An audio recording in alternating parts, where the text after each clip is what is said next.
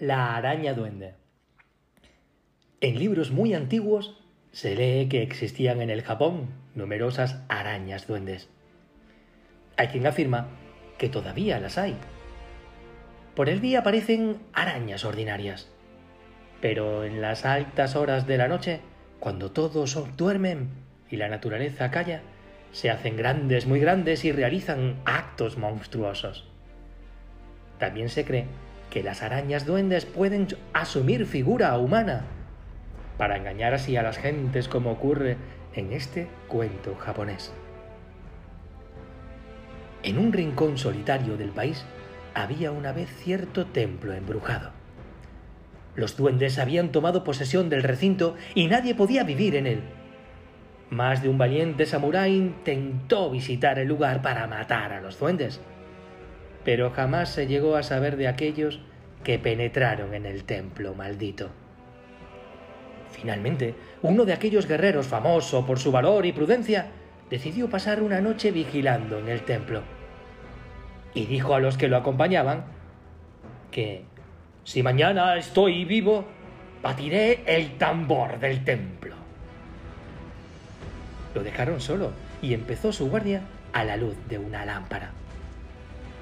Al avanzar la noche, el samurái se sentó al pie de un altar que sustentaba una polvorienta imagen de Buda. Nada extraño vio, ni oyó ruido alguno hasta pasada la medianoche. Entonces se apareció un duende que tenía la mitad de un cuerpo humano, con un solo ojo, y dijo: ¡Itokusai!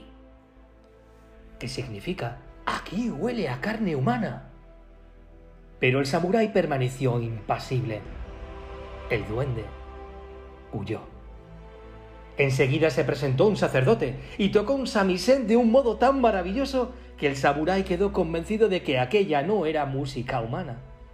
Y se dio de un salto con la espada desnuda. El sacerdote, al verlo, soltó una carcajada y dijo, ¿Verdaderamente crees que soy un duende? no, no soy más que el sacerdote de este templo, pero debo tocar para tener a raya a los duendes.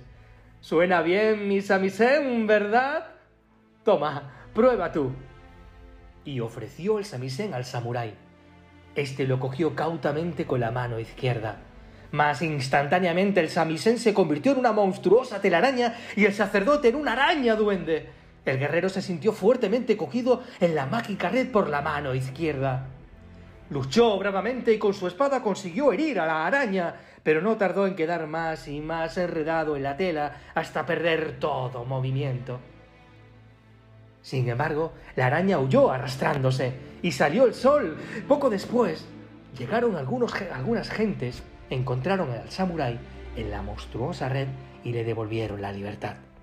Vieron un rastro de sangre en el suelo y siguiéndolo dieron con un agujero en el jardín abandonado. De allí salía un gruñido espantoso. Era la araña herida que no tardó en recibir la muerte. Imagina